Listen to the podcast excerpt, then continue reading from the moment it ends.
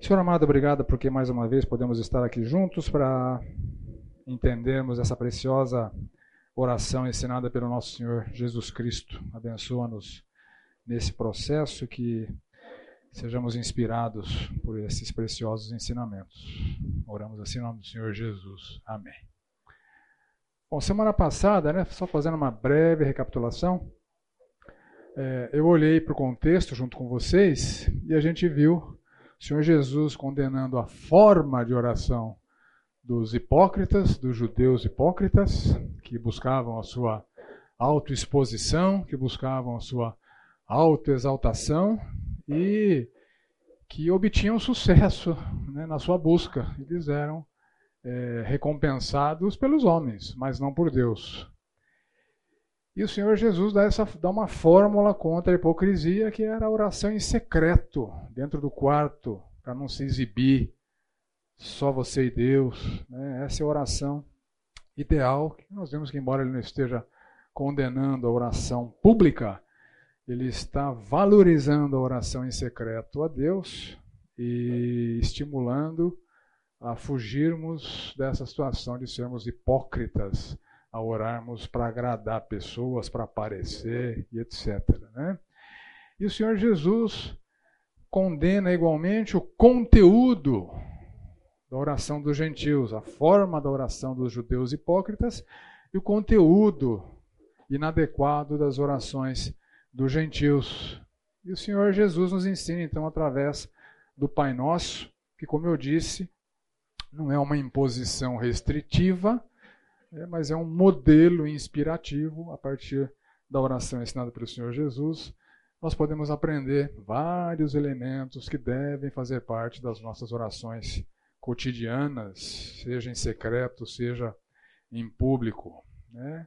E vimos da oração do Senhor Jesus Cristo, o Pai Nosso, essa primeira frase, né? o Pai Nosso que estás no céu, que significa nosso, quais as implicações de termos Deus como Pai, o que significa os céus, né? já passamos por isso. E hoje entramos então na segunda frase da oração: santificado seja o teu nome. E como eu tenho feito, algumas questões preliminares sobre santificado seja o teu nome. Como é, como é que ocorre essa santificação do nome de Deus? Né? Uh, há alguma diferença entre Deus ser santificado e o nome de Deus ser santificado? Será que a santidade de Deus pode aumentar com as nossas orações? Ou seja, nós temos o poder de fazer Deus mais santo. Né? Senhor, o Senhor está quase lá, vamos orar aqui para o Senhor chegar lá. Né? Será que é isso que Jesus está ensinando? Estou começando aqui pelos conceitos presentes. Teu nome. Em muitos idiomas, incluindo o nosso, não é possível é, equiparar o nome à pessoa. São entidades absolutamente distintas, né? são coisas distintas. Então, o Ozébio não está aqui, né? ele acabou com a minha ilustração. Mas vamos a mulher do Ozébio aqui. Ô, Paulinha, quais são os principais adjetivos que as pessoas usam em relação ao nome do seu marido, Osébio? Né? Seu nome é esquisito. Vamos pegar o esquisito. Foi a mulher dele que disse hein, que fique registrado né, que não partiu de mim, partiu dela. A mãe dele acha lindo. Pois é. Então, se a esposa fala para o marido, meu querido, seu nome é esquisito, ela não está dizendo, meu querido, você é esquisito. Embora a mãe dele possa dizer para ele que seu nome é lindo e você é lindo, né? mas enfim, são entidades distintas. E pessoas diferentes eventualmente têm o mesmo nome. Recentemente passei por uma situação super desagradável. O fornecedor fez um serviço em casa e me mandou a chave Pix dele. A chave Pix dele era o nome dele, fulano de tal, arroba gmail.com.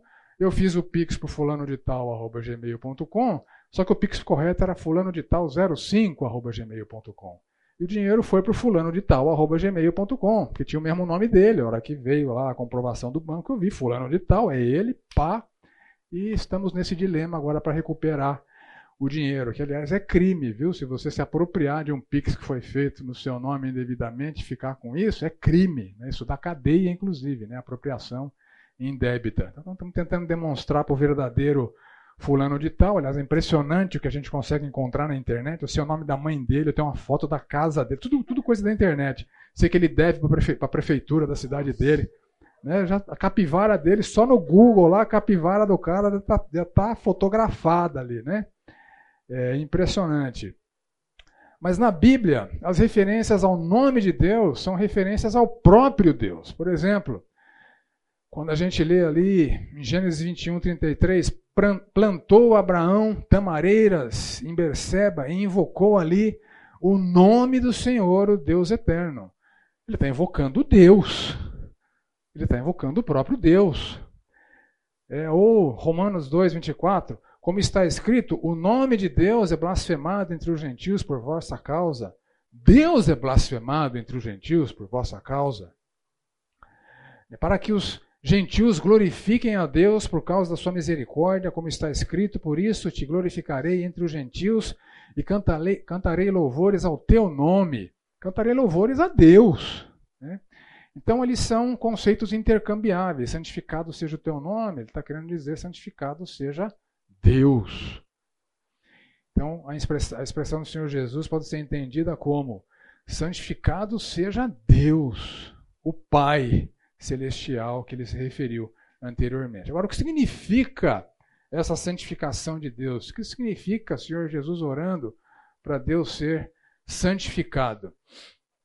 Jesus emprega um verbo que, segundo Strong, é um dicionário, significa o seguinte: sacralizar, tornar sagrado, o oposto de profano, consagrar, dedicar a função ou condição de sagrado, ou santificar, tornar puro ou sem contaminações. E o verbo grego é empregado no Novo Testamento para empregar um conceito original lá do verbo hebraico do Antigo Testamento. Em várias ocasiões, Deus demonstrou a sua santidade absoluta e consequente intolerância a práticas impuras, profanas e pecaminosas. Então, Deus é santo, o nome de Deus é apenas uma referência a Deus. E há dois contextos principais onde a santidade de Deus traz implicações é, para nós, para a humanidade. O primeiro contexto, globalmente. Então, santificado seja o teu nome globalmente. Né? O que significa isso? Significa que Deus estende a sua salvação a todas as nações. A gente vê isso muito claro em 1 Crônicas 16, onde fala que Deus é o Senhor, muito digno de ser louvado, mais temível do que todos os deuses. Um pouco mais para baixo ele fala o seguinte: Tributai ao Senhor a glória devida ao seu nome, adorai o Senhor na beleza da tua santidade. Então, santificado seja o teu nome globalmente significa que o Senhor Jesus está louvando essa iniciativa de Deus de ser conhecido como santo e temido como tal, é, no escopo de todas as nações da terra por causa da beleza da sua santidade. Então, santificado seja o teu nome globalmente, que o Senhor seja reconhecido, conhecido como o Deus Santo e que por causa da sua santidade é também o Deus temível. Né? Então, o reconhecimento da santidade de Deus, que Deus não erra nunca, que Ele é puro, implica no reconhecimento desse padrão moral de Deus. Então, santificado seja o seu nome globalmente, que a tua vontade moral seja globalmente reconhecida e que a obediência progressivamente derive desse reconhecimento que é progressivo. Então, o reconhecimento do padrão moral de Deus é imprescindível para perceber a pecaminosidade humana e a inevitável condenação que vem desse Deus. Então, santificado seja o seu nome globalmente, seja reconhecido como santo, que a sua santidade seja compreendida e que as nações reconheçam que precisam de salvação. E quem teve na ceia hoje me ouviu dizendo que o Senhor Jesus é propiciação pelos pecados do mundo todo. Né?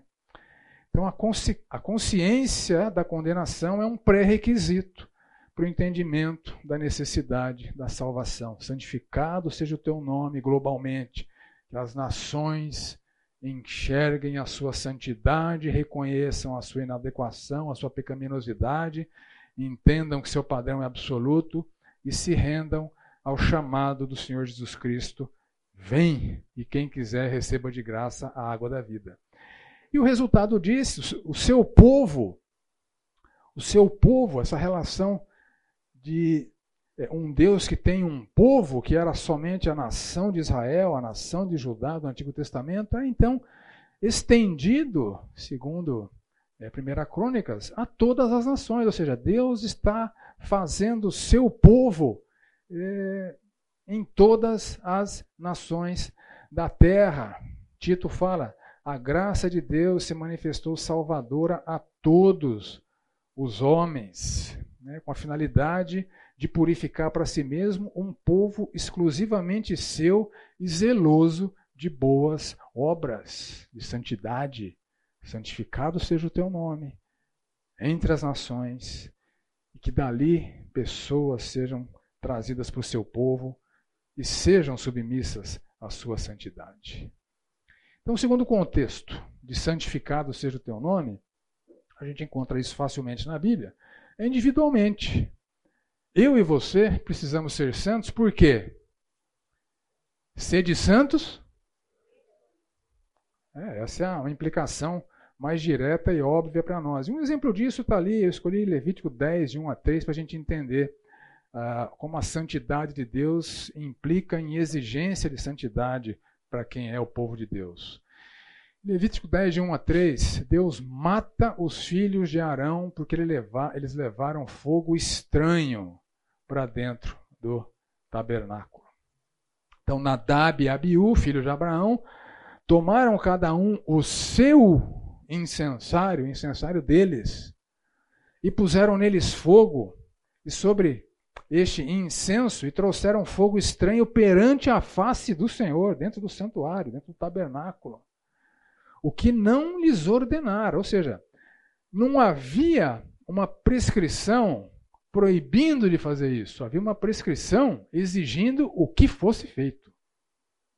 Então Deus não tinha dito, não tragam fogo estranho para o meu tabernáculo. O que Deus havia dito é, façam um altar para queimar incenso de madeira de acácia, etc. E sobre esse altar tinha um incensário.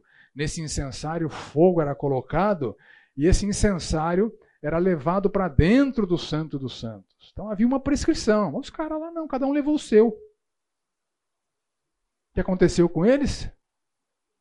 Quem lembra? Está no texto lá, né? Então saiu fogo de diante do Senhor e os consumiu e morreram perante o Senhor. Eles literalmente brincaram com fogo. e fizeram isso diante de Deus e viraram churrasco, foram queimados. Aí Moisés se dirige a Arão e diz o seguinte: Isso é o que o Senhor disse: Mostrarei a minha santidade naqueles que se chegam a mim e serei glorificado diante de todo o povo.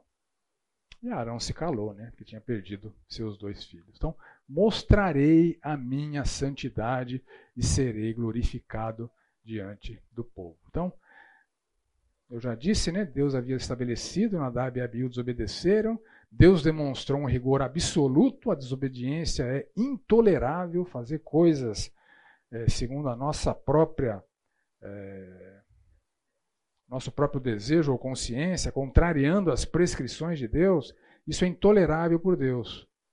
Aí Deus manifesta a sua santidade de maneira que todos que se achegassem a ele entenderiam quem é ele e como é ele.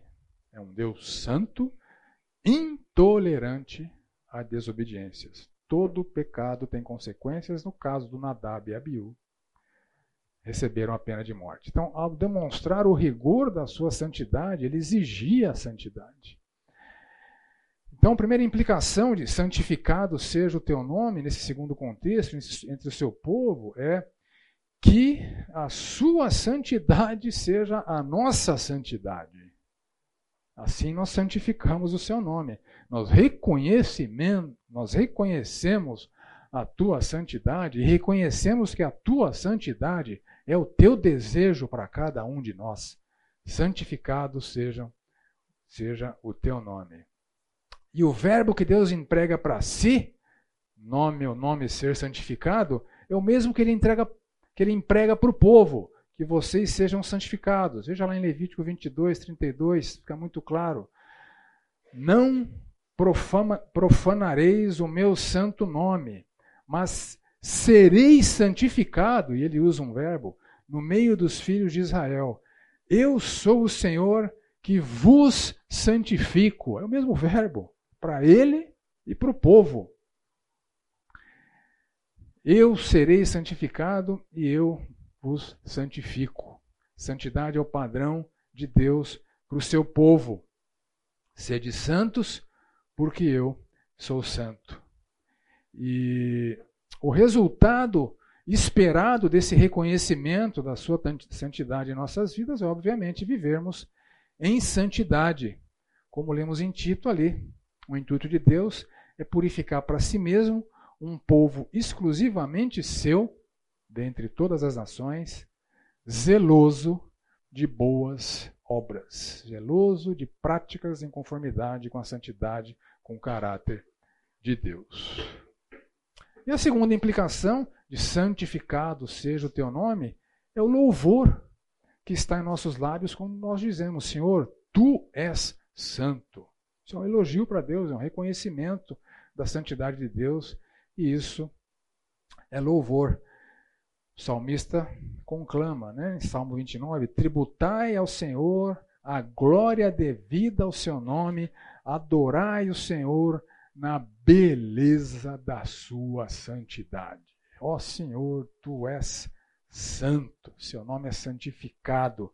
Nós enxergamos a beleza, a magnitude da tua santidade, da sua perfeição, e isso nos deixa boquiabertos, extasiados, rendidos em louvor e adoração ao Senhor.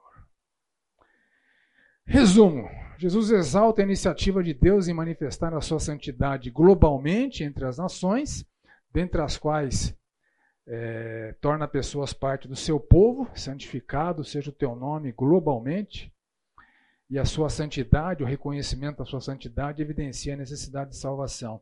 E individualmente, Deus é, se manifesta santo individualmente a cada um de nós, ao seu povo para que nós sejamos igualmente santificados. Sua santidade demanda a nossa santidade.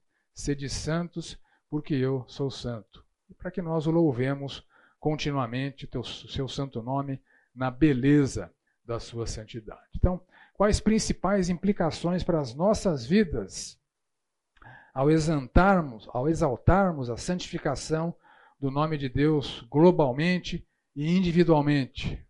O que, vem na sua cabeça aí? Oi? Proclamação. Então, se o nome de Deus é para ser santificado globalmente, isso implica também a nossa responsabilidade, porque nós fomos chamados para sermos, né, nas palavras de Paulo, coluna e baluarte da verdade.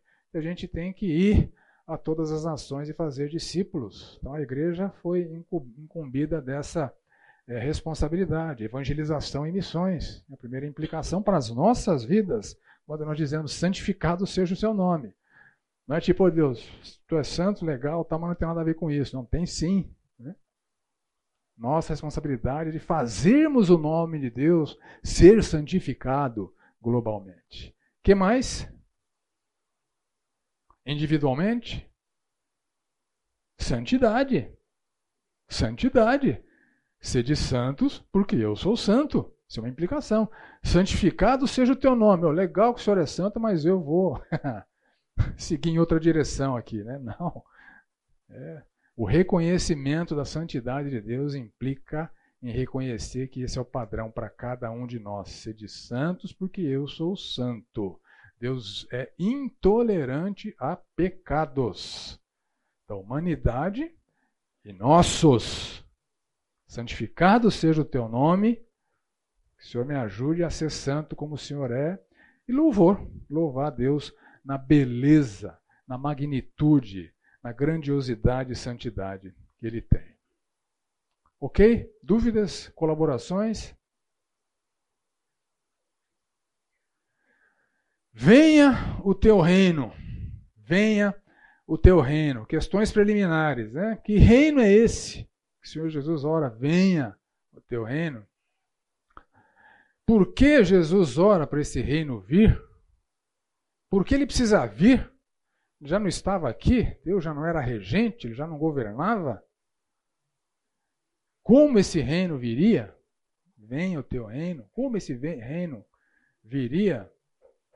Esse reino tem alguma relação com o povo de Deus do Antigo Testamento, os reinos de Israel e Judá? E qual é a diferença entre esse reino e a igreja de Cristo? É a mesma coisa? São termos intercambiáveis? Então, várias questões, né? Então vamos lá. A expressão, ou as expressões, reino de Deus ou reino dos céus, são intercambiáveis e exclusivas do Novo Testamento. Então, reino dos céus só aparece nos evangelhos. Reino de Deus está em todo é, o Novo Testamento. Mas o conceito ele é um conceito presente, impregnado nos ensinamentos do Antigo Testamento, da revelação da antiga aliança. Deus é referenciado e reconhecido como rei. Você vê isso, por exemplo, no Salmo 10. O Senhor é Rei eterno. Da sua terra somem-se as nações. Ou, Jeremias, o Senhor é verdadeiramente Deus, Ele é o Deus vivo, o Rei eterno. Do seu furor treme a terra. Então, o reinado, a soberania, o comando universal de Deus já estava ensinado, já era reconhecido no Antigo Testamento. E ele, como regente de todas as nações. No Salmo 47, nós vemos isso. Deus reina sobre as nações. Elas podem pensar que não, mas Deus está no comando dos rumos das nações. Deus se assenta no seu santo trono real e reina sobre todas as nações. Quem há semelhante ao Senhor, nosso Deus, cujo trono, lugar onde o rei se senta para governar, está nas alturas. Então, teu reino não é uma referência aos reinos terrestres de Israel e Judá, que também foram estabelecidos por Deus, mas a oração do Senhor Jesus, venha o teu reino, é uma nova realidade que não estava presente na antiga aliança, embora Deus fosse reconhecido como soberano, como rei do mundo. Mas haveria uma manifestação diferenciada que é, o Senhor Jesus Cristo está orando e estava é, trabalhando para que acontecesse. Então, este reino de Deus ou dos céus, que sempre existiu, que sempre existirá, Deus reina sobre tudo e sobre todos. Isso é uma realidade imutável. Mas esta realidade se manifestaria, né, segundo a oração do Senhor Jesus Cristo, de uma maneira inédita a partir do ministério terreno do Senhor Jesus Cristo. Então, venha o teu reino tem a ver com o ministério terreno do nosso Senhor Jesus Cristo. A antiga aliança foi uma preparação para a vinda do ungido do Senhor, o Messias, em hebraico, ou Cristo em grego, o Filho do Homem, né, nas palavras de Daniel. Então, é, Messias, o Cristo, o Filho do Homem, seria enviado, isso está lá no Antigo Testamento, para estabelecer uma manifestação inédita, que não acontecia no Antigo Testamento, que nunca aconteceu ao longo da história, inédita, do reino eterno de Deus na terra. Teu trono, a Deus, é para todo sempre, cetro de equidade é o cetro do teu reino. Esse é um salmo messiânico, segundo o autor de Hebreus, Novo Testamento, que ele diz acerca do filho, é que está escrito: O teu trono, ó Deus, é para todo sempre, cetro de equidade é o cetro do teu reino. Então o Senhor Jesus aparece, se apresenta como esse que tem um trono e que é Deus e que tem é, o domínio de todas as nações. Daniel, ao se referir profeticamente ao Senhor Jesus Cristo, que ele é, chama de o Filho do Homem, a expressão Filho do Homem que aparece no Novo Testamento, foi cunhada lá por Daniel no Antigo Testamento. Daniel diz o seguinte: Foi-lhe dado domínio, glória e reino para que os povos, nações e homens de todas as línguas os servissem. Venha o teu reino. Foi-lhe dado domínio, glória e o reino para que todos os povos, nações e homens de todas as línguas o servissem.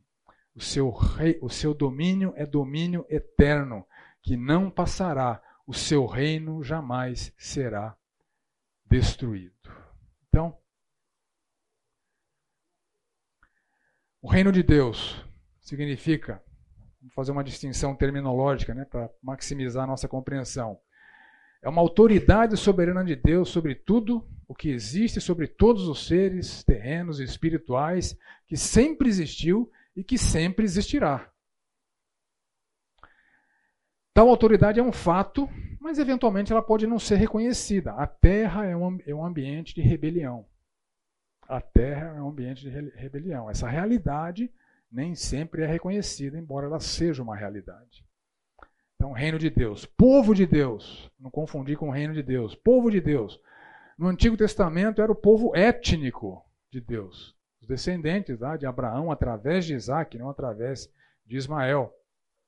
Mas nem todos o que eram povo se submetiam ao reino, à autoridade né, de Deus ao longo da história. Muitos foram idólatras e rebeldes. Você pode ver isso lá no Antigo Testamento. Então, esta realidade era contrariada, inclusive, pelo povo de Deus. E nem todos os que faziam parte do povo de Deus eram salvos. A etnia nunca garantiu salvação. Romanos 9, Paulo explica isso. Não pensemos que a palavra de Deus haja falhada, porque nem todos os de Israel são de fato israelitas. Então, isso era a mentalidade vigente nos tempos de Jesus. Ah, eu, eu, tenho, eu tenho a raça, eu estou com Deus. Jesus está dizendo, nananina. Não é isso não. Veja o que ele, o que ele fala para os escribas e fariseus, judeus, que faziam parte do povo étnico, da raça, hipócritas. Vocês rodeiam o mar e a terra para fazer um prosélito. Prosélito é um gentil que se convertia ao judaísmo. Né? E uma vez feito, vocês o tornam filho do inferno duas vezes mais do que vocês. Ou seja, raça de Deus, povo de Deus, mas estavam condenados ao inferno.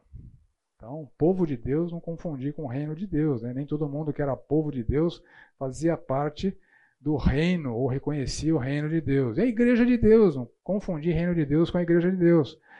O povo de Deus da nova aliança, todos os salvos, é uma comunidade inaugurada por Jesus mediante uma manifestação inédita do reino de Deus na terra. A igreja surge da concretização dessa oração do Senhor Jesus: Venha o teu reino. E aí a igreja é inaugurada. E a gente vai ver que ela se torna participante da expansão desse reino. Então, só para não confundir os termos, né? eles não são intercambiáveis. João Batista começou seu ministério, e ao longo de todo o seu ministério, ele anunciava a iminência da manifestação do reino. Naqueles dias apareceu João Batista pregando no deserto da Judéia e dizia: Arrependei-vos, porque está próximo o reino de Deus. Ele precedeu essa manifestação inédita do reino de Deus. Jesus também começou seu ministério anunciando a iminência da manifestação do reino. Você vê isso em, em, em Mateus 4, de 12 a 18, né? logo depois de ser batizado por João, e ao ser tentado pelo diabo no deserto. Isso inaugura o ministério terreno do Senhor Jesus Cristo. Depois que João foi preso, assim que se mudou para Cafarnaum da Galiléia, assim que começou a recrutar os seus discípulos, é... o Senhor Jesus dizia: arrependei-vos, porque está próximo o reino de Deus. Então a pregação inicial do ministério do Senhor Jesus Cristo era: arrependei-vos, porque o reino está próximo. Está próximo. Está para acontecer. Isso ele fez antes de começar com seus milagres. Ao iniciar seus milagres, ele também inicia a pregação do evangelho do reino. Você vê lá em Mateus 4, 23. Percorria toda a Galileia, ensinando nas sinagogas, pregando o evangelho do reino e atestando a veracidade, a autenticidade da sua pregação, curando toda a sorte de doenças e enfermidades do povo. Então, a manifestação do reino deu prosseguimento através do evangelho do reino. Um pouco mais adiante, o Senhor Jesus prega esse sermão do monte, no qual está inserida essa oração, venha o seu reino. Né? Então ele ora aqui no sermão do monte pela vinda do seu reino. Ele apresenta pré-requisitos nesse sermão para essa manifestação do reino na vida pessoal. Ele fala, por exemplo, o reino é dos humildes de espírito, o reino dos perseguidos por causa da justiça. Posteriormente, Jesus fala de entrar no reino em função da atenção dada à justiça e retidão moral.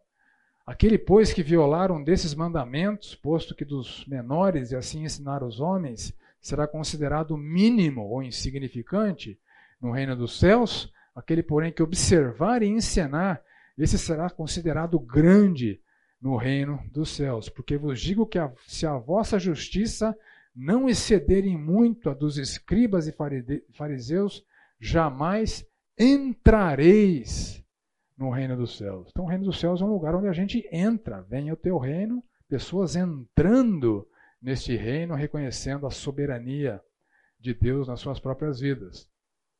Logo na sequência, o Senhor Jesus ora então, Mateus 6, 10, venha o teu reino.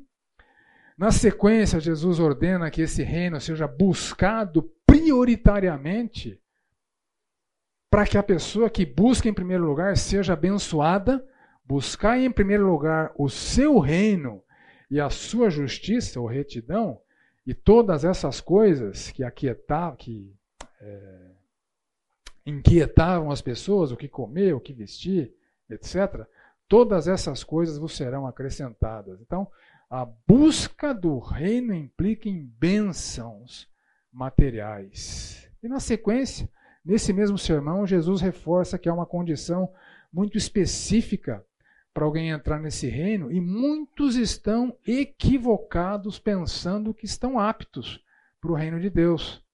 Em Mateus 7, o Senhor Jesus fala: Nem todo que me diz Senhor, Senhor entrará no reino dos céus, mas aquele que faz a vontade de meu Pai que está nos céus. Ele apresenta os equivocados os que estavam confiando em credenciais equivocadas para entrarem no, no reino é, dos céus.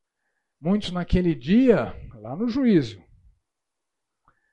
vão de dizer Senhor, Senhor, ou seja, reconheceram o senhorio de Cristo. Nós não profetizamos no teu nome?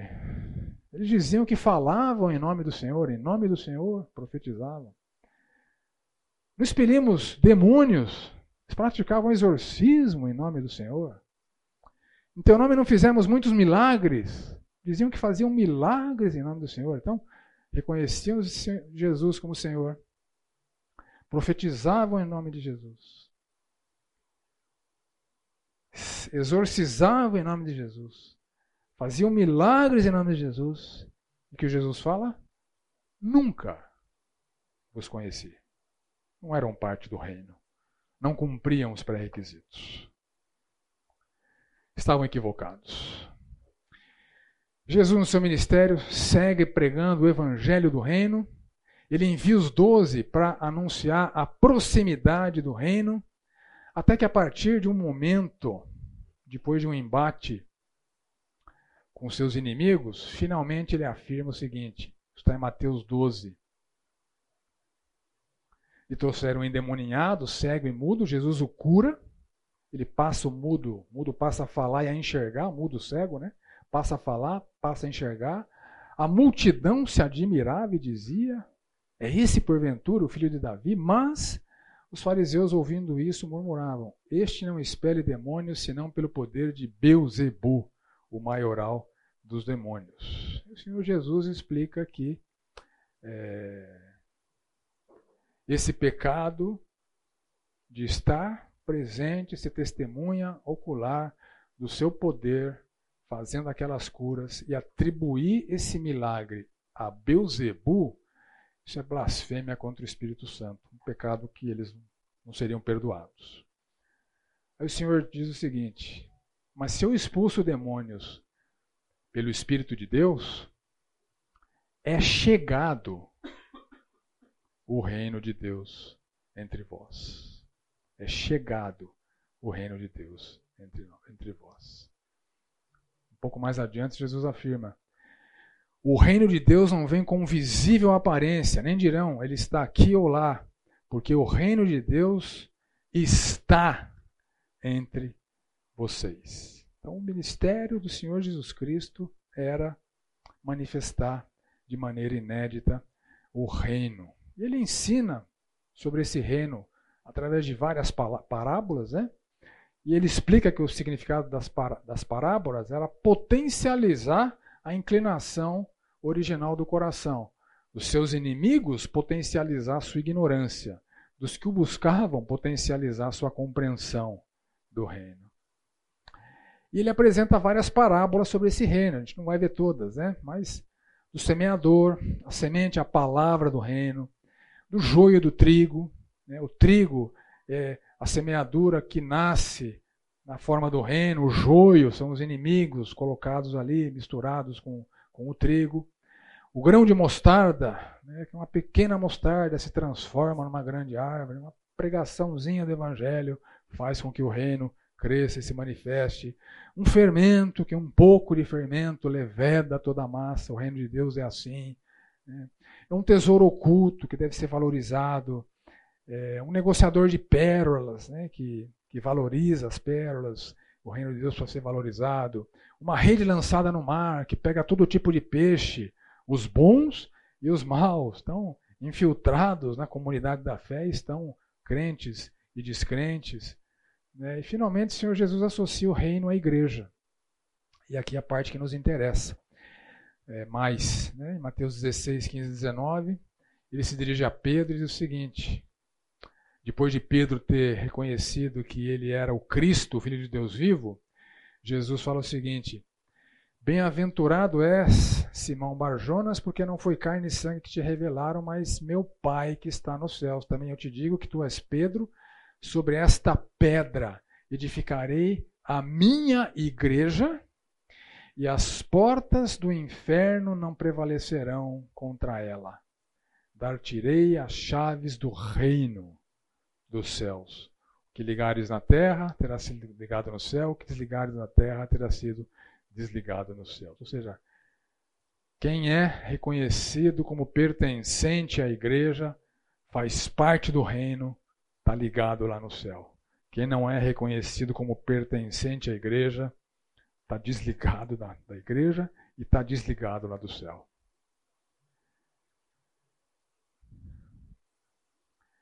Assim, Jesus inaugura esta era da igreja, onde pessoas são ligadas ou desligadas do reino celestial pela pregação do evangelho. Então a igreja é ao mesmo tempo o resultado da manifestação terrena do reino dos céus. Jesus inaugura a igreja porque é chegado o reino para transformar esse mundo através da obra do Senhor Jesus Cristo. E é,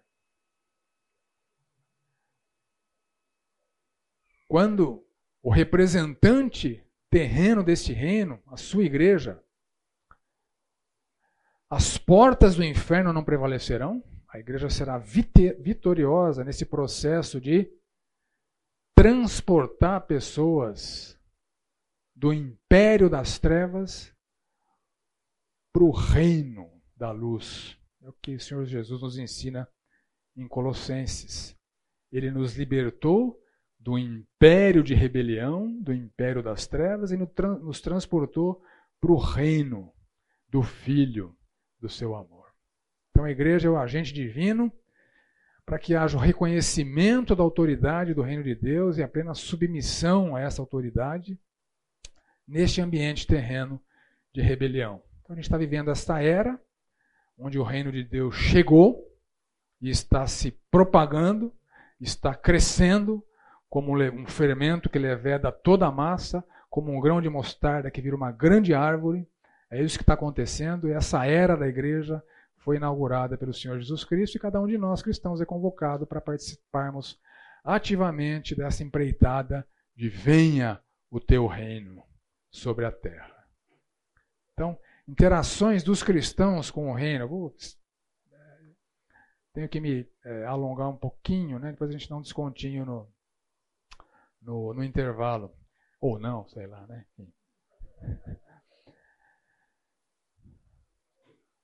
Que o Novo Testamento fala das nossas interações com o reino? Em primeiro lugar, nós somos chamados para esse reino. Deus nos chamou para o seu reino. Nós somos transportados para esse reino, libertos do império de rebelião, das trevas, trazidos, transportados para o reino. Nós recebemos o reino quando fazemos parte deste. né? Nós bus devemos buscar esse reino, devemos proclamar esse reino, devemos cooperar com o crescimento desse reino, devemos lutar por esse reino, eventualmente sofrer por esse reino e futuramente nós aguardamos a consumação da nossa entrada definitiva na presença do Rei glorioso. Nós recebemos herança inerentes a, essa, a esse pertencimento no reino de Deus e reinaremos para sempre com Cristo, é, segundo o próprio Senhor Jesus nos fala em Apocalipse. Já não haverá noite, nem precisam eles de luz sobre, sobre candeia, nem da luz do sol, porque o Senhor Deus brilhará sobre eles e reinarão pelos séculos dos séculos. Venha o teu reino, tem todas essas implicações terrenas e de expectativas de consumações futuras. Seja feita a tua vontade, assim na terra como no céu. Então, algumas questões preliminares sobre a vontade de Deus. O que significa a afirmação Deus é soberano? Se Deus é soberano, teoricamente a vontade dele é sempre é, prevalecente. Então, qual que é o sentido de orar para que a sua vontade seja feita se ele é soberano? Ou como a concretização da vontade do Deus que é soberano pode depender de orações Parece um negócio meio esquisito, né? meio estranho. E o que significa seja feita a sua vontade, assim na terra como no céu? Então vou começar pelo assim na terra como no céu.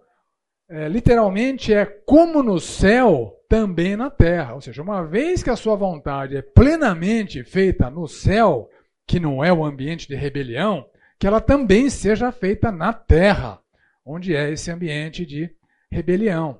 Né?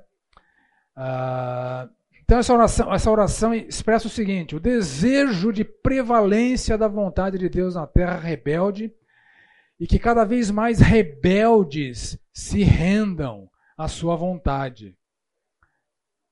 E é uma expressão de submissão incondicional à sua vontade, aceitar aquilo que Deus estipulou para a própria vida, sem questionamentos, sem desapontamentos, né? sem questionar, sem se decepcionar. E aqui reside um dos grandes desafios da existência humana e da vida com o Senhor Jesus Cristo. Né? Então, isso é reclamar. Né? Então, compromisso de contrariar o curso do mundo terreno rebelde para viver conforme a sua vontade né? deixa eu ler esse texto aqui, o qual se entregou a si mesmo pelos nossos pecados para nos desarraigar deste mundo perverso, segundo a vontade de nosso Deus e Pai. Então, O termo vontade de Deus aparece na Bíblia em vários contextos, em várias situações. Eu procurei aqui categorizar o que eu estou chamando aqui de alguns tipos de vontade de Deus. Primeiro tipo, né, e eu encontrei quatro tipos de vontade de Deus na Bíblia. Primeiro tipo é a vontade soberana de Deus. É incondicional, ela é determinada, ela é certa, ela vai acontecer. Né? Ela é infalível em tudo que ele definiu que vai ou não acontecer. Ela não pode ser contrariada em hipótese nenhum. Segundo lugar, existe a vontade moral de Deus. Sua santidade nos impõe a sua vontade moral. Ele soberanamente ordena a obediência, mas soberanamente criou seres livres, que podem eventualmente desobedecer e arcar com as consequências da sua desobediência. Embora ele tenha estabelecido soberanamente uma vontade moral, essa vontade moral nem sempre é feita nas nossas vidas. Em terceiro lugar, eu encontro um tipo de vontade que eu estou chamando aqui de vontade condicional. Ele quer que aconteça, mas soberanamente estabeleceu algumas condições para que ela aconteça. Então, por exemplo, a gente vê isso é, em Tiago 4. Né? Vocês não têm porque não pedem. Ou seja, Deus quer dar e não dá porque não, se pede. Vocês pedem e não recebem porque pedem mal. Então, uma primeira condição para que a vontade se concretize são as orações apropriadas. Orar pelo que é conforme a vontade de Deus e orar e pedir.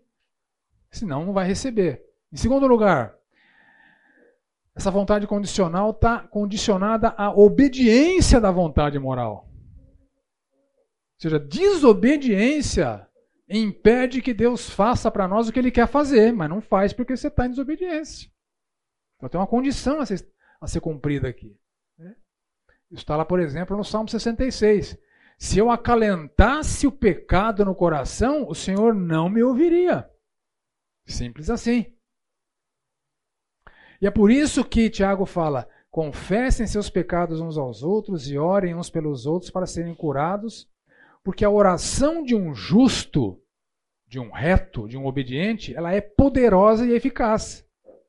Então, a obediência à vontade moral é uma condição para que a vontade condicional se manifesta. Em terceiro lugar, eu encontro lá em Provérbios 28 e 29 que é, há um terceiro, uma terceira condição estabelecida que é a atenção adequada à palavra de Deus. A gente vê o seguinte: o que desvia os ouvidos de ouvir a lei, até a sua oração será abominável. É como se Deus falasse assim: se você não dá atenção para o que eu falo, por que eu daria atenção para o que você fala?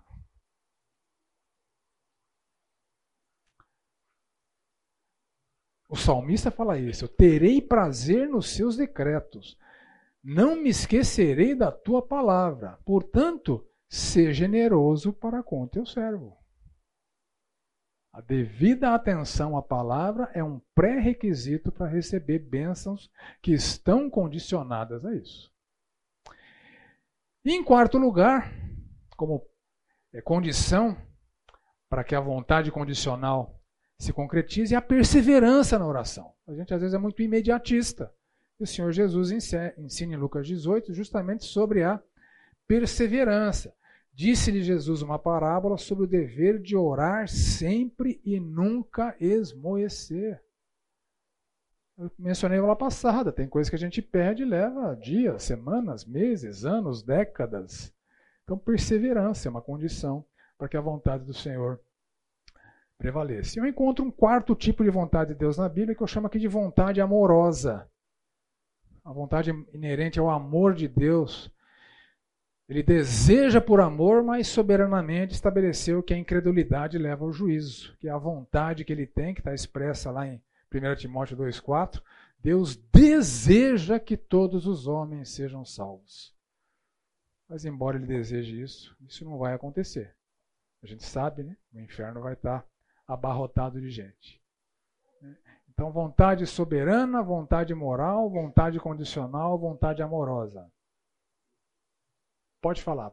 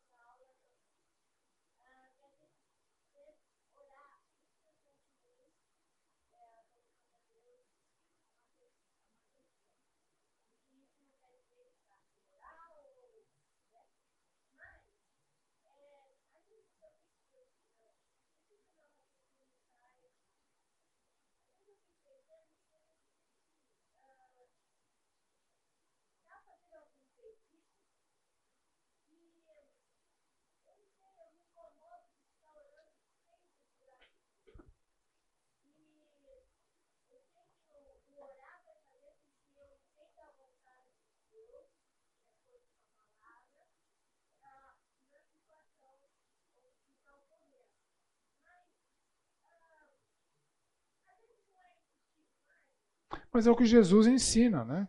A parábola eh, que o Senhor Jesus conta ali em Lucas 18 é justamente sobre isso.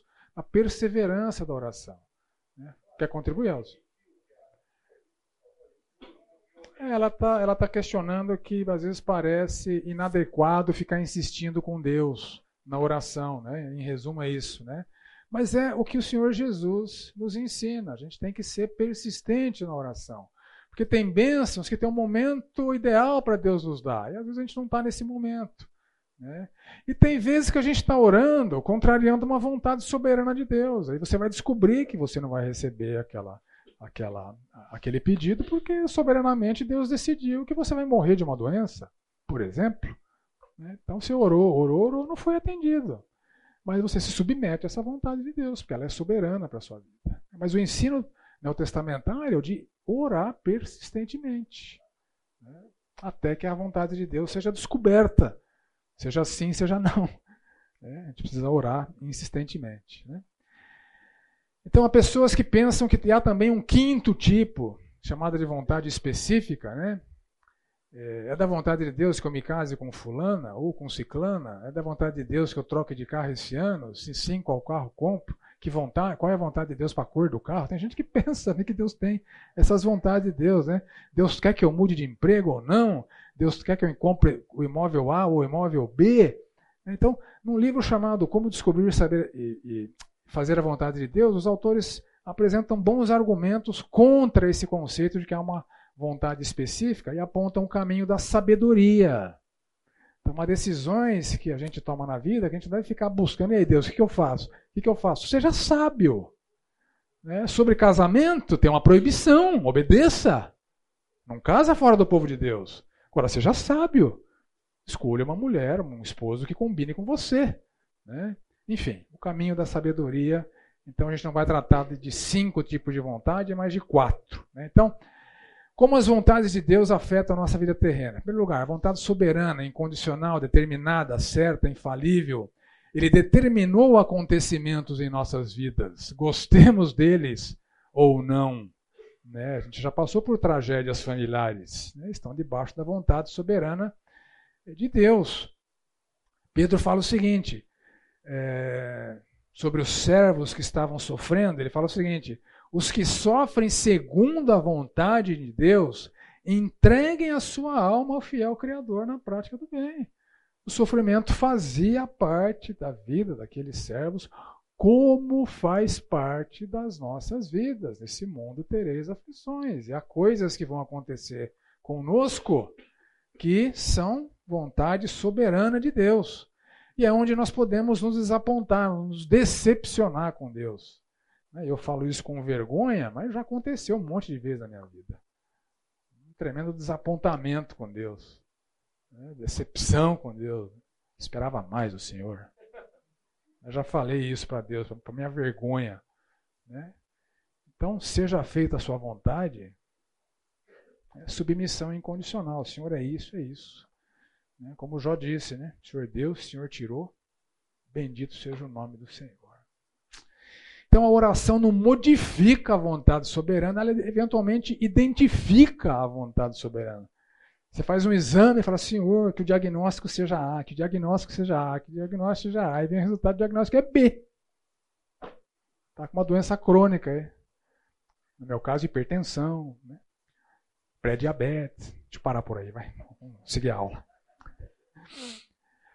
Então ela identifica a vontade de Deus. E aqui Deus espera de nós uma submissão subserviente. É o que é. A vontade moral. Nós precisamos orar por força e capacitação. Jesus vai tratar disso um pouco mais adiante. Nós vamos precisar lutar até sangrar eventualmente, como o autor de Hebreus nos ensina. Né? Sobre a vontade condicional, ele quer, mas soberanamente estabeleceu condições. Então é como se fosse um reservatório de bênçãos com quatro válvulas em série, mais ou menos isso aqui, ó. Então, um reservatório lá de bênção. Deus quer dar. Só que tem quatro torneirinhas ali que a gente precisa abrir. Né? Orações apropriadas, obediência à vontade moral, atenção adequada à sua palavra, perseverança. aí a gente recebe a benção condicional. A vontade condicional é, é concretizada. Então nós precisamos nos empenhar para satisfazer essas quatro condições, porque a vontade é condicional. Então, é, através da nossa oração, Deus modifica as circunstâncias das nossas vidas terrenas e da sua vontade, é, e a sua vontade se manifesta em função das nossas orações e do atendimento dos pré-requisitos. E a vontade amorosa, que Deus deseja por amor, mas soberanamente estabeleceu que a incredulidade leva ao juízo, tá. nós fomos convocados a participar com oração, com evangelização, né? oração por todos os homens, oração por pastores e missionários, né? textos falam sobre, falam sobre isso, preparo para evangelizar, né? santificar a Cristo como Senhor em vosso coração, estando sempre preparados para responder, né? para defender, para fazer apologia da fé a todo aquele que pedir para você a razão da esperança que há em você, e a prática da evangelização como o Senhor Jesus nos dá, depois de dizer que toda autoridade lhe foi dada no céu e na terra, ou seja, ele é o rei, ele é o soberano, precisa ser obedecido, e de fazer discípulos de todas as nações. É assim que nós participamos da vontade amorosa de Deus. Mais dúvidas, contribuições? Ok. Pão. Pão nosso de cada dia nos dá hoje algumas questões preliminares. Você que já come caviar, sinceramente pensa que faz sentido pedir diariamente por pão? Às vezes a gente acha que é uma oração inútil, né? Pô, tô tão bem, né? Ganho tão bem, tenho tanto. Pedir por pão. Parece um negócio meio esquisito.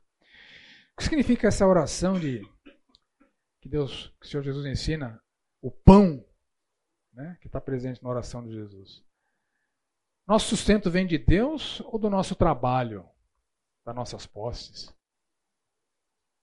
Então, vamos endereçar essas questões preliminares. Então, bom, pão representa esse sustento necessário à subsistência.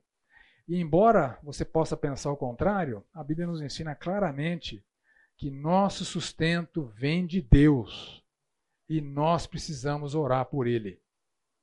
Por mais que você tenha, por mais fácil que seja para você ganhar o seu dinheiro, comprar sua comida, você precisa orar pela manutenção desse sustento que vem de Deus. Confiar na própria capacidade de se sustentar é desprezar esta realidade de que a provisão é divina. Isso está muito claro em Deuteronômio 8,17. Portanto, não pensem, a minha força e o poder do meu braço me conseguiram essas riquezas. Não pense assim. Você está errado. Se eu pensar, eu estou errado. Pelo contrário, lembrem-se do Senhor seu Deus, porque é Ele quem lhes dá força para conseguir riquezas. Nosso sustento vem de Deus e não das nossas capacidades, habilidades profissionais. Então Deus nos sustenta, nos dando forças e capacidade para trabalhar. Confiar nas riquezas é idolatria, isso aparece várias vezes nos evangelhos. E Deus, por outro lado, não tolera preguiça. Olha que interessante isso que ele fala ali em 2 Tessalonicenses 3,10. Nós ordenamos ainda enquanto estávamos com vocês. Ordenem isso, ordenamos isso. Se alguém não quer trabalhar, também não coma. Então Deus dá, capacidade, força, mas você tem que colocar em prática. Deus não tolera preguiçosos e vagabundos, mas a capacidade e a força vem de Deus. Então, se você não tem esse hábito de pedir, desenvolva, que é uma realidade que você não pode contrariar. Nossa capacidade de obtenção de sustento vem de Deus. Devemos orar para Deus para que Ele nos mantenha capacitados, com força para trabalhar. E a capacitação que vem de Deus também é fornecida de várias maneiras na vida prática, né? Oportunidades de treinamento, você fica mais qualificado, oportunidades de estudo, né, que são pré-requisitos para você ser mais abençoado, é, com acúmulo de experiências profissionais, com oportunidades que Deus abre para você no mercado de trabalho. Enfim, são instrumentos de Deus que dá para você o seu sustento. Não os, depre, não os despreze, clame por eles. Alguma dúvida? Pode falar.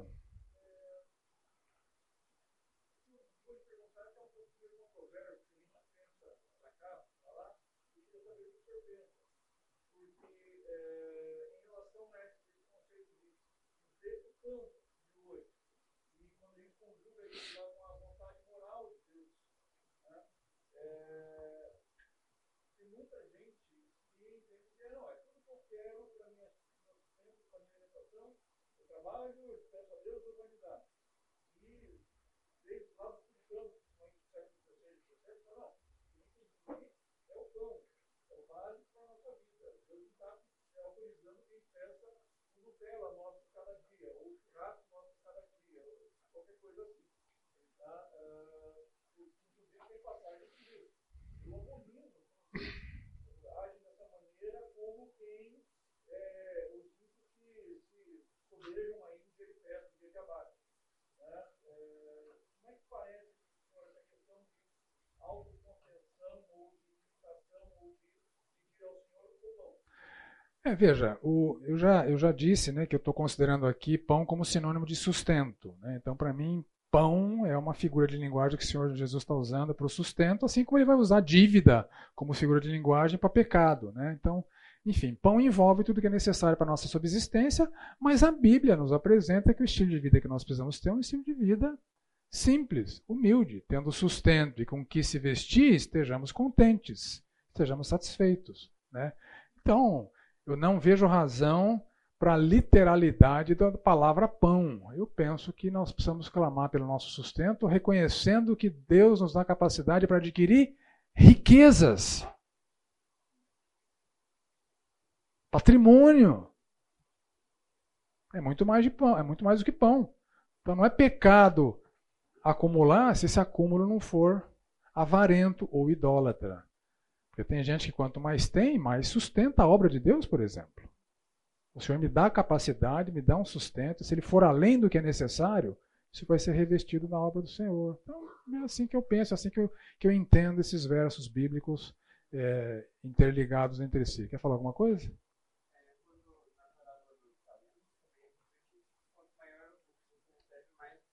Claro, bem lembrado.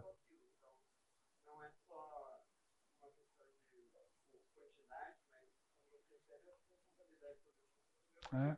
Ele está dizendo, ele está lembrando a parábola dos talentos, onde Deus dá em função da capacidade que cada um tem de administrar aquilo que recebe. Né? Então, Deus não dá igual para todo mundo. Né? Ah, os critérios que Deus usa são, são é, variados. Né? Uhum.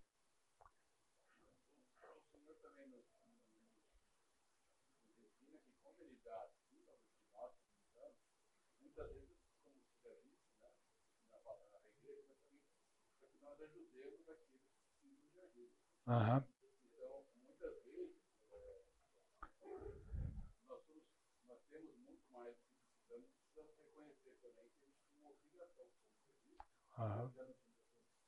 outras pessoas.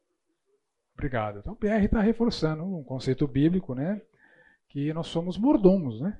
O que nós temos não é nosso, é de Deus, e se Deus está dando além dos, das nossas necessidades, nós temos responsabilidade sobre como, como usar esses recursos seja no sustento da obra de Deus, seja no socorro aos necessitados, que é a vontade de Deus para nossas vidas. Né? Obrigado, Pierre. E perdoa-nos as nossas dívidas, né? assim como nós também perdoamos aos nossos devedores. Perdoa-nos perdoa as nossas dívidas, assim como nós perdoamos os nossos devedores. Questões preliminares. Que dívidas nós temos com Deus? O que nós estamos devendo para Deus? E que história é essa de perdoar quem nos deve? Ô louco, pô. O que acontece com, com, as nossas dívidas diante de Deus se não perdoamos a quem nos deve? Então vamos entender a oração do Senhor Jesus aqui. Dívida, literalmente, a palavra que o Senhor Jesus emprega, é um débito, aquilo que é devido. E o nosso débito para com Deus é moral, isso está muito claro no contexto. Depois da oração, o Senhor Jesus fala no verso 14: Se vocês perdoarem aos homens, vosso Pai Celeste vos perdoará. Então, a dívida aqui é uma palavra que o Senhor Jesus emprega para representar essa dívida moral que nós temos com Deus. Nós ofendemos a Deus, pedimos perdão, pessoas nos ofendem, nós precisamos perdoá-las. É disso que está sendo tratado aqui. Então, é, Jesus ressalta esse vínculo entre o perdão de Deus a nós e o perdão que concedemos aos outros. Isso que o Senhor Jesus está vinculando aqui. A afirmação explícita da oração do Senhor Jesus é o seguinte: quem não perdoa não é perdoado. Simples assim. Quem não perdoa não é perdoado. É o que ele fala no verso, no verso 14 e 15. Se vocês perdoarem suas ofensas, seu Pai Celeste vai perdoar. Se vocês não perdoarem aos homens as suas ofensas, tampouco vosso Pai vos perdoará as vossas ofensas. Então é uma atitude mesquinha pedir perdão a Deus pelas nossas ofensas a Ele, mas nos negarmos a perdoar quem nos ofendem, aqueles que nos ofendem. Ou seja, quando formos pedir perdão a Deus, basta olharmos para o que temos feito com as ofensas alheias para sabermos qual é a nossa resposta? Quem nutre ressentimentos continua em débito com Deus. Alguém já disse, não lembro quem, mas é interessante. O ressentimento, a amargura, o rancor é um veneno que você toma na esperança que o outro morra. Né? É uma idiotice, porque você está se privando do perdão de Deus. Quem não perdoa não é perdoado. Simples assim. Quem não perdoa não é perdoado. Então não peça perdão para Deus se você não está perdoando quem te ofende, porque você não vai ser perdoado por Deus. É isso que o Senhor Jesus está ensinando aqui. Perdoa as nossas dívidas da mesma maneira como nós perdoamos a quem nos ofende. E ficar em débito com Deus tem consequências.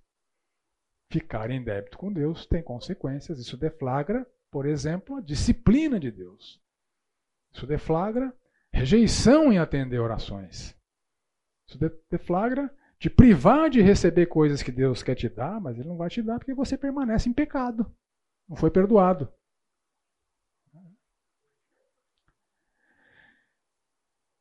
Agora, a contrapartida disso, né? É, perdoar não é simplesmente ignorar os pecados alheios, porque o Senhor Jesus também nos ensinou que além de perdoar os pecados cometidos contra nós, nós não podemos simplesmente ignorar tais pecados, porque a restauração do outro que pecou contra nós também é nossa responsabilidade. Jesus não está falando disso aqui, tá? Eu só trouxe para enriquecer o nosso conceito sobre o perdão que nós concedemos a quem nos ofende. Né? O Senhor Jesus, em Mateus 18, ele prescreve o tratamento dos pecados alheios. Se algum irmão pecar contra você, você fala com ele, se ele se arrepender, ganhou seu irmão, se ele não se arrepender, leva testemunhas, exorta o irmão, se ele se arrepender, ganhou, se ele ganhou seu irmão, se não se arrepender, fala para a igreja, torna aquele pecado, aquela ofensa pública, para a igreja o repreender, se ele se arrepender, foi ganho, se não se arrepender, desliga da igreja e ele é desligado do céu. Ele deixa de fazer parte desse ambiente protetor de Deus que é a igreja de Cristo. Na linguagem de Paulo, o irmão rebelde em se arrepender e reconhecer seu pecado, ele pode ser entregue a Satanás. Se ele sai da proteção da igreja, ele é entregue a Satanás. Ele está entregue ao maligno para que a carne seja destruída, visando a salvação do espírito. Veja que mesmo o passo extremo de desligar do céu, da proteção da igreja, visa a salvação final da pessoa. Então Deus nos confere é, essa responsabilidade. Isso não é um instrumento para alimentar ressentimento e rancor, mas é uma corresponsabilidade que temos uns com a santidade dos outros. E isso vale para os membros da igreja e para os líderes da igreja. Olha só, rapaz, o negócio para líder é mais complicado. Não aceite denúncia contra presbítero, a não ser exclusivamente sob depoimento de duas ou três testemunhas. Quanto aos que vivem no pecado, repreende-os na presença de todos, para que os demais também temam. Líder da igreja não tem primeiro passo, segundo passo, já é o terceiro passo. Diz para a igreja. Então a severidade da repreensão é maior porque a responsabilidade, o talento recebido é maior. É por isso que o Tiago fala, né? não, não se apressem a ser mestres, porque o mestre vai ter um juízo diferenciado. Não tem a pressa de ser mestre. Né? O rigor é maior para quem ensina. Mais alguma dúvida, alguma colaboração? E não nos deixes cair em tentação. Não nos deixes cair em tentação. Algumas questões preliminares. O que é cair em tentação? O que é cair em tentação? Pecar. Sucumbir a um desejo que contraria a vontade moral de Deus. Pecar. E como é que Deus não nos deixa cair em tentação?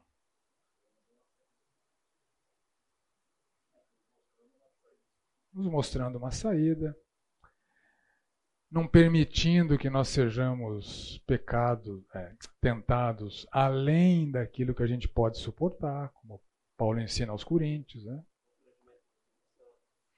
Instrução, guia, constrangimento do Espírito Santo, né? que nós podemos apagar o Espírito, né? que nós podemos ofender o Espírito, nós podemos é, reagir mal contra essa investida do espírito, né? E qual aí que é um negócio complicado, né? Qual que é a diferença entre tentar e provar ou entre tentação e provação? Deus não tenta ninguém, mas ele prova. Ok, essa é uma verdade, está na Bíblia, né? Olha só, esse verbo Em Hebreus 11, 17, ele aparece assim: uh, Pela fé, Abraão foi posto à prova. Quem pôs Abraão à prova? Deus. Os heróis da fé foram apedrejados, provados. Eles tinham situações de dificuldade, obstáculos em que eles eram provados, eram testados. E Mateus 4:1 esse verbo está no seguinte versículo: A seguir, Jesus foi levado pelo Espírito ao deserto para ser tentado pelo diabo. Sabe que verbo é esse? O mesmo. o mesmo. Ou 1 Coríntios 7, 5, né? Falando para casais, não se privem um ao outro, é privar de sexo, viu, gente? É para que Satanás não vos tente. Que verbo é esse? É o mesmo que é usado para Abraão, é o mesmo que é usado para os heróis da fé. Né? E o substantivo que deriva desse verbo, tentação, provação, você vê lá em Tiago 1, 2. Meus irmãos, têm por motivo de toda alegria de passar por várias provações. Um substantivo que vem desse verbo, né? Ser provado. Provações. 1 Pedro também fala disso, né? É, por breve tempo, vocês são contristados por várias provações. E Jesus está usando essa palavra nessa oração. Não nos deixe cair em tentação. Sabe que palavra Jesus, Jesus usa? A mesma. E agora? Né? É a mesma palavra. No grego não tem palavra diferente. Ou, por exemplo, 1 Timóteo 6, 9. Os que querem ficar ricos caem em tentação. Que palavra é essa? A mesma palavra. A mesma palavra. Tendes, tendes alegria por passares por provações. Os que querem ficar ricos caem em tentação. A mesma palavra.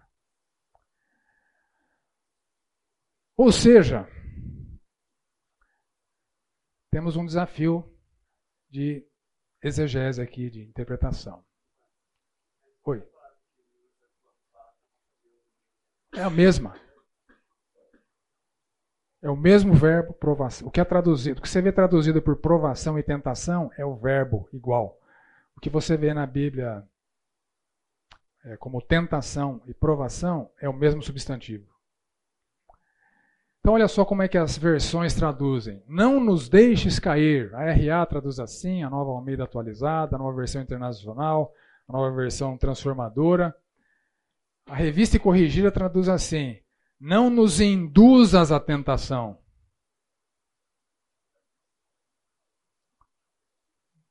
É. Literalmente, não nos conduza à tentação. Sabe o que Jesus Cristo falou literalmente? Não nos conduza à tentação. É isso que está escrito lá no original. Bom, mas Tiago não fala que ninguém pode dizer sou tentado por Deus? Como é que Jesus está orando? Deus não nos conduza à tentação. Então há vários desafios exegéticos aqui, né?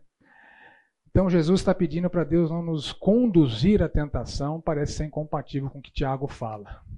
Então a tradução adequada, segundo alguns linguistas, né, seria a seguinte: conduza-nos não à tentação. É diferente, né? Já ganha uma conotação um pouco mais compatível entre os dois textos, né? Então, ao invés de não nos conduza à tentação, segundo alguns linguistas, o correto é dizer Senhor, conduza-nos, conduza-nos, não a tentação. Então, seria mais ou menos assim: conduza-nos de forma a não nos afastarmos da Sua vontade e nos envolvermos em situações de sermos tentados e pecar. Por isso que alguns tradutores é, interpretam já o que Jesus disse e colocam na forma não nos deixes cair em tentação, porque é isso que o Senhor Jesus está querendo dizer, embora ele diga não nos conduza a tentação, ou conduza-nos não à tentação. Tá? Então, acho que o primeiro desafio exegético está superado. E Tiago também fala que a origem das tentações não está em Deus, mas está em nós, né? porque cada um é tentado pela sua própria cobiça. Cada um é tentado naquilo que cobiça, nas áreas da vida onde é mais fraco, é mais vulnerável tem apetites, tem vontades, tem desejos que contrariam a vontade moral de Deus. Né? É, cada um é tentado segundo a sua própria cobiça e as tentações variam em função das expectativas e vontades e desejos de cada um de nós. Elas nem sempre são, são as mesmas para todos, porque nossas fraquezas são diferentes. Então, mesmo verbo, querido, só tem esse. Só tem esse. Então, análise dos, dos vocábulos. Essa mesma palavra grega. Provar e tentar. Provação e tentação. Mesmo verbo, mesmo substantivo. Então, o verbo significa literalmente testar. E o substantivo significa literalmente teste. Então, no grego, não há como no português duas palavras, né, como as que foram escolhidas nas traduções que você vê. Então, o contexto define para a gente qual que é a melhor tradução. Né? A palavra é a mesma. É... Eu esqueci o termo, né? mas no português também existem palavras que têm significados diferentes dependendo do contexto. Né? Isso tem um nome, uh, eu acabei esquecendo, mas, é, por exemplo, manga Pode ser a manga, pode ser a fruta. Né? Como é que você sabe se é a fruta ou se é a manga? Pelo contexto. Né? Então aqui é o mesmo caso. Como é que você sabe se é uma prova? Deus prova, mas não tenta. Como é que você sabe que é uma prova? Ou se é uma tentação? Né? Contexto. Então, ah, como Deus estava provando Abraão, ele não estava tentando Abraão. O objetivo de Deus não era que Abraão pecasse. O objetivo de Deus era que Abraão fosse fortalecido com aquele teste. Entretanto, quando Jesus foi levado ao deserto para ser tentado, o que, que o diabo queria? Que ele pecasse. Então, o contexto define se é prova, se é teste, mas a palavra é exatamente a mesma. Tá bom? Mas livra-nos do mal, né, que significa esse mal do qual precisamos ser libertos, e como Deus nos livra do mal alguns anos atrás eu ouvi um uma piada de uma criança que ficava de noite apavorada na cama depois que a mamãe e o papai oravam com eles, que o mamãe e o papai oravam para Deus livrar o garotinho, né, do mal amém. Não é um mal amém. Né? Não tem o mal, é livre do mal, né? O, amém foi da oração dos pais dele, né? Mas enfim, de que mal nós precisamos ser libertos? Jesus fala em mal em termos gerais. Portanto, o mal pode vir de dentro de nós, porque dentro do coração das pessoas é que procedem os maus pensamentos, as imoralidades sexuais, os furtos, os homicídios, os adultérios, a avareza, o engano, a libertinagem, inveja, blasfêmia, orgulho, falta de juízo, todos estes males, da onde vem? De dentro de nós. Livra-nos do mal, do meu velho homem, das minhas inclinações com as quais eu luto, das minhas é, vulnerabilidades que ainda não foram plenamente revertidas. Né? E o mal também pode ser externo e nos prejudicar. E é isso que Paulo é, fala em 2 Tessalonicenses 3. Irmãos, orai por nós para que a palavra do Senhor seja se propague, seja glorificada, como também está acontecendo entre vós, e para que sejamos livres dos homens perversos e maus então nós estamos sujeitos a forças malignas externas que é, acometem a nossa vida, pessoas perversas, investidas perversas do maligno. Então Jesus está se referindo a toda forma de mal. E Jesus finaliza a sua oração. Né, isso eu já expliquei, que está em alguns manuscritos e não está em outros manuscritos, né, com essa afirmação final, teu é o reino, o poder e a glória para todos sempre. Amém. Então, um reconhecimento da autoridade de Deus, um reconhecimento da onipotência de Deus e um reconhecimento de que Ele é eternamente merecedor de toda a honra, de toda a glória. Amém?